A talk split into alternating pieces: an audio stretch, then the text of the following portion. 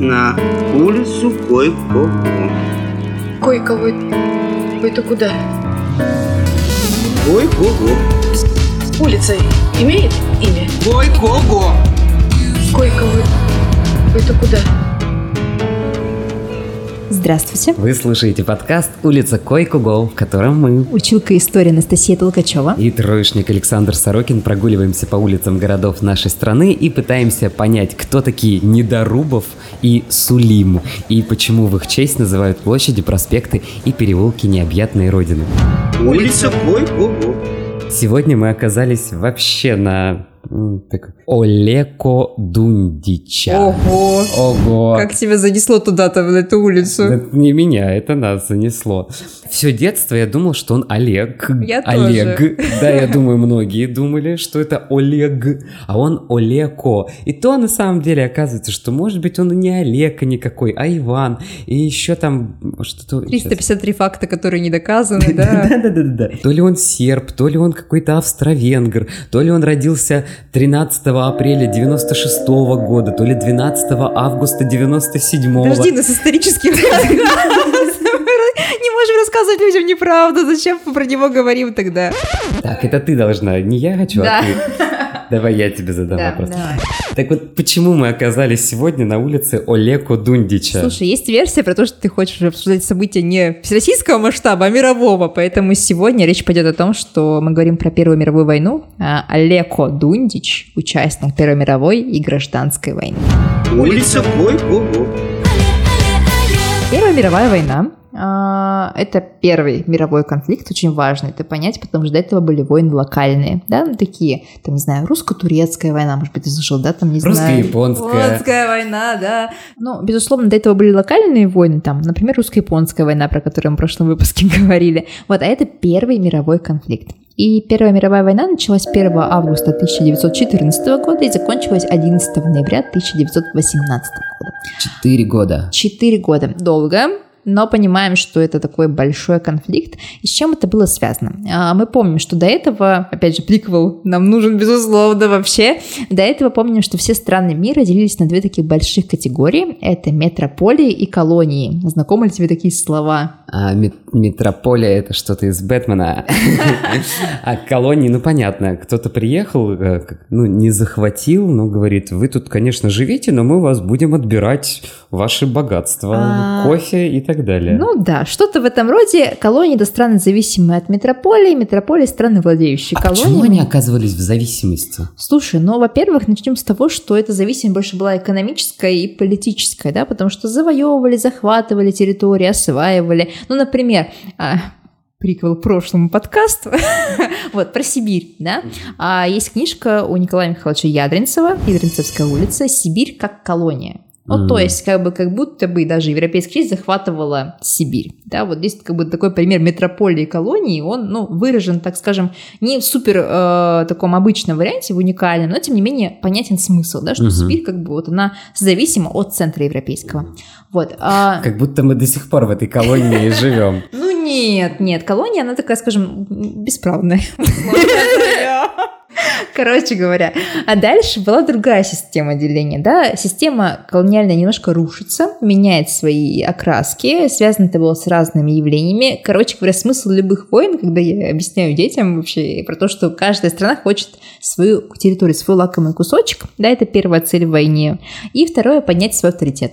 Вот, Мгм. э, иногда получается добиться двух целей, иногда получается добиться не одной цели, но смысл примерно в эту сторону. А заниматься наведением порядков на уже имеющейся территории никто не хочет. Ну, слушай, это, Это не, скучно, цель, это да. не цель Это войны, да, да, как бы. неинтересно. Улица Кой-Кого. Вообще любое историческое событие, ну, нам нужно понимать для логики наших следующих подкастов, имеет три таких больших стадии. Это причины, то есть почему это событие возникло, и по факту все причины можно поделить по категориям, там, экономические причины, политические, ну и так далее. Религиозные. Ну да, духовные, в принципе, тоже могут быть. А второй это сам ход событий, что к чему было, по хронологии опять же идем. Но здесь как бы опять же мы не претендуем на то, что нужно знать все даты, то какие-то ключевые точки нам нужны. И последствия, что было дальше. Причем последствия, которые были сразу из серии победы или поражения, да, как итоги. И как это повлияло дальше на развитие событий, то бишь значения. А это вот такие три важных момента, которые нужно помнить при любом событии. Мы с вами будем дальше разбирать там гражданскую войну, революцию. По факту все, ну, как бы логично, вся логика строится на этом. 38 государств. А, да, 38. участвовало 38. Но сегодня у нас в мире порядка 190 государств, да, понимаем, что Что я сейчас... 38 не назову, по географии у меня тоже плохо Слушай, но нам не важно знать все 38, потому что мы сейчас начнем называть одно, завяжется другое и так далее. Важно понять, какие политические силы участвовали в этом во всем. А, дело в том, что в конце 19 века было очень модно создавать военно-политические блоки, но я не могу другого слова назвать, потому что они реально выросли в конце 19 века. А что такое военно-политический блок? Это объединение государств с целью, ну, собственно, вот а, объединение против какого-то врага с целью поддержки друг друга в случае того, что война завяжется. То есть не одно с другим, да, воюют, а как бы, если ты пошел воевать, да, государство это, то я тоже к тебе готов оказать какую-то у нас поддержку. есть такое НАТО, есть ОДКБ. Ну да. Это вот такие собственно, аналоги. Да, это Мгм. вот начало, так скажем, да, вот пер- первые такие звоночки этого всего были еще тогда, в конце 19 века. Улица Ой-го-го. Так вот, было два таких блока. Первый блок это Тройственный союз, куда входила Германия, Австро-Венгрия и Османская империя.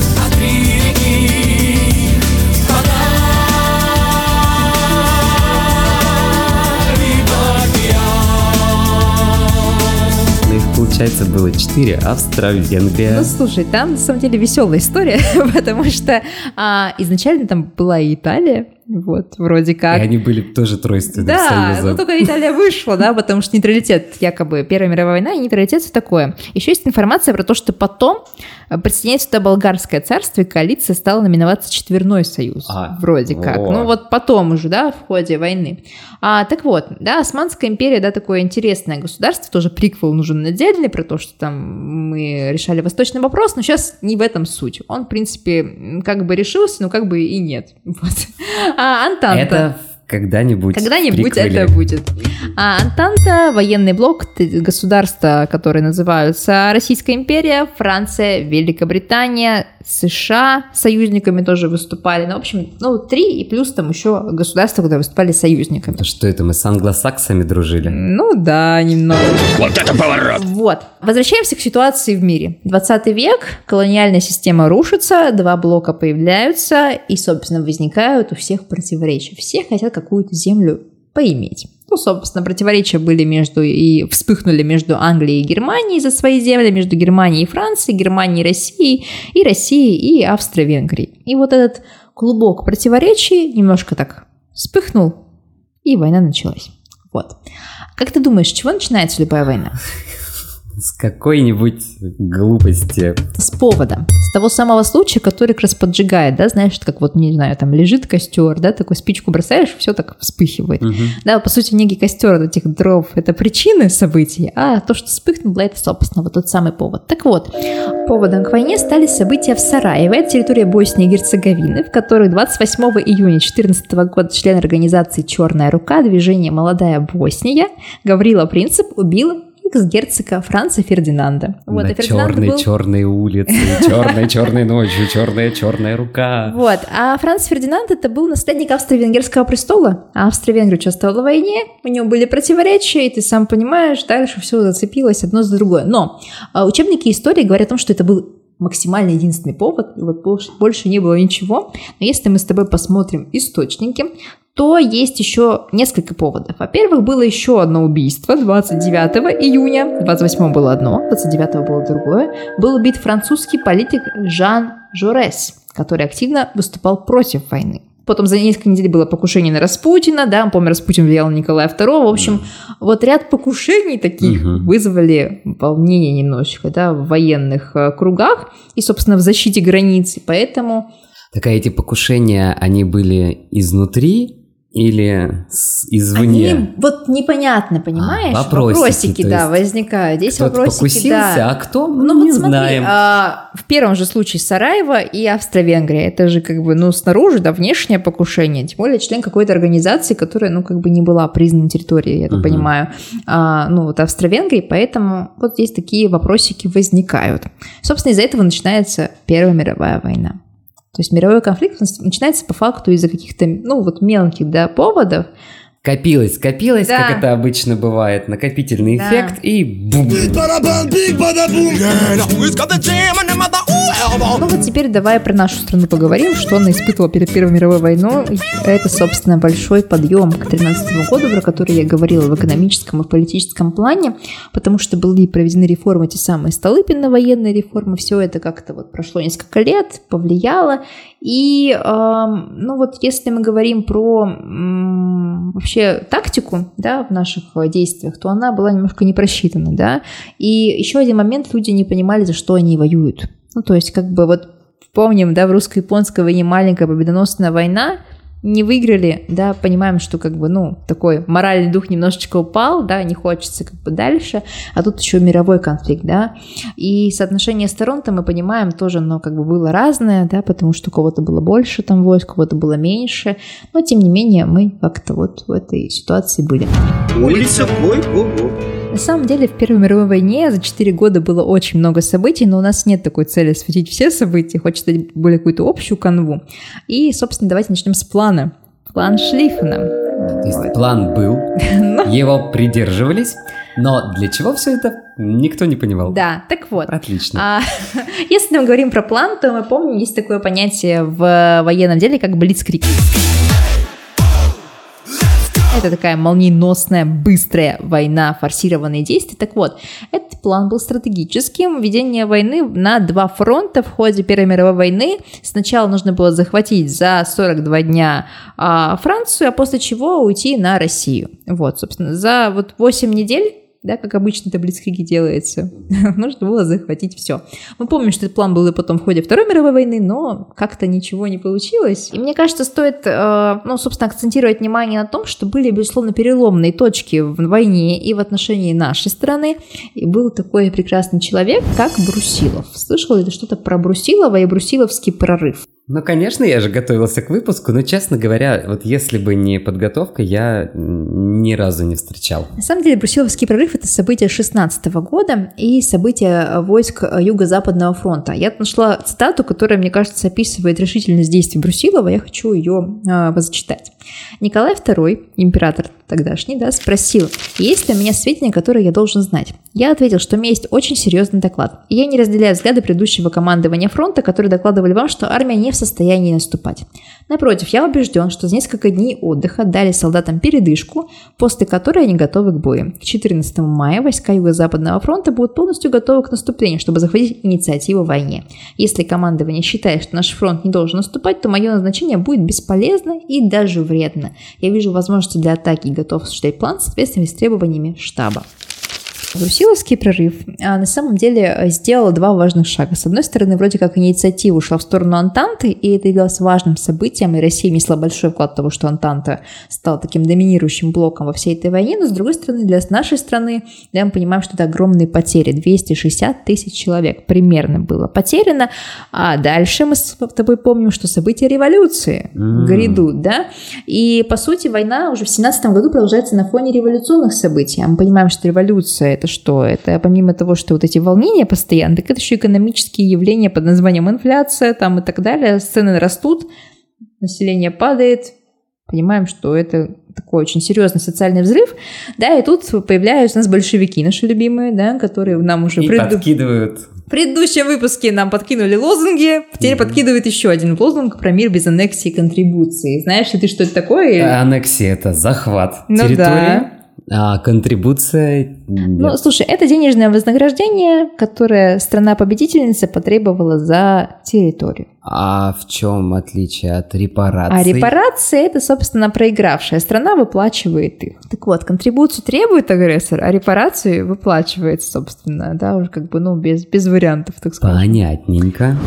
Улица Гой-Го-Го. Перейдем дальше в ситуацию окончания войны для нас. Безусловно, мы понимаем, что большевики вмешались, да, вернемся к ним, да, про мир без аннексии и контрибуции не говорили, никаких там захватов, никаких денежных вознаграждений. Давайте быстро закончим мирно войну, потому что мы понимаем, что для нас она влияет, ну, в ситуации революции очень, ну, как бы не очень, не очень хорошо.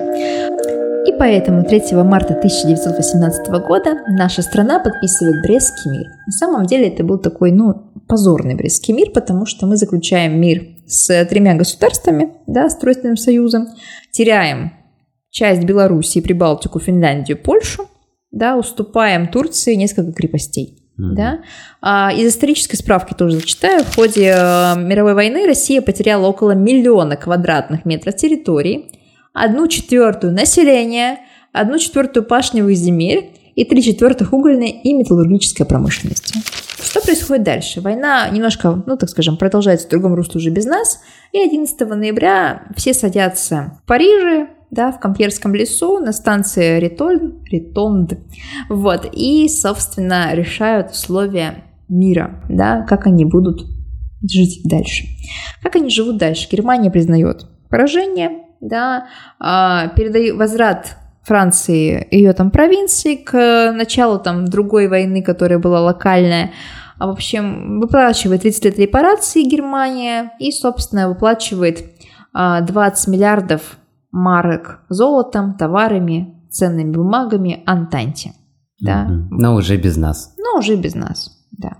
На самом деле еще один очень важный факт. 38 задействованных государств в плане участия велась война на территории 14 государств. Вот итоги и последствия. Понятное дело, что для нашей страны последствия ну, связаны с 17 годом мы видим. А еще одно последствие. Единственный факт о Первой мировой войне, который я прям так знаю, что в ней участвовал юный Гитлер. Ну да. Германия потерпела поражение, и там из-за этого потом да. Слушай, очень... ну на Вот самом эти деле... молодые люди, потерпевшие неудачу, они очень сильно хотели все это компенсировать. Собственно, из-за этого Это личностные причины. это, ну, ну, ну почему личностные? Это общественные. Ну, их, общественные- было, их же было много вот этих А, парней, см- которые ну- профукали все, вернулись и хотели реванша. Согласна. На этом Реванша- настроении реванша, он да, смог хотели, поднять. но, безусловно, передел-то мира не закончился. Не все, не все же получили лакомые кусочки. Поэтому, как бы, Но- опять нужно начать его понятно, снова, да, да. потому что вот в этот период времени, 20-30 годы, все набирали свой военный потенциал. У нас начинается индустриализация, да, все заводы резко, там, фабрики начинают работать, страны работают над режимом политическим, да, все. Но это все будет в сиквеле к этому сезону, который тоже выйдет когда-нибудь.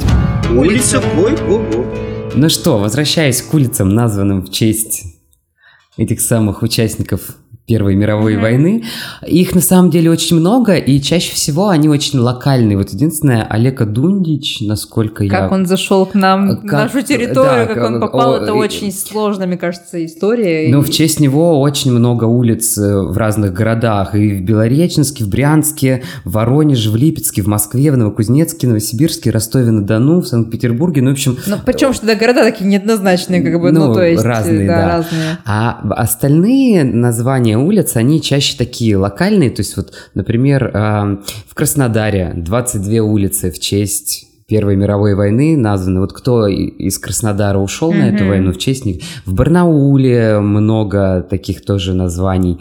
Например, например, Мамонтов.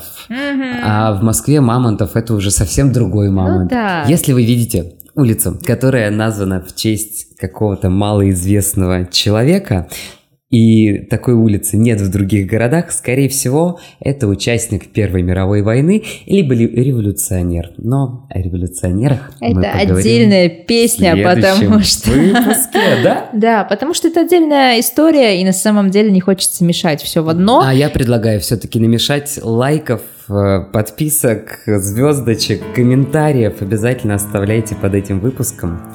И заглядывайте. Наш телеграм-канал в описании под каждым выпуском он есть, ссылочка доступна, там всегда есть полезная информация, но нам тоже важны ваши комментарии, поэтому пишите, пишите ваши запросы на улицы. Задавайте вопросики, да, реагируйте как-то на нашу... Домашнее задание за время. Реагируйте, пожалуйста, на нашу деятельность, тогда еще больше людей сможет услышать этот подкаст. Может быть, кому-то мы поможем сдать ЕГЭ. Кто знает. Все, до встречи на улице Кой-Кого.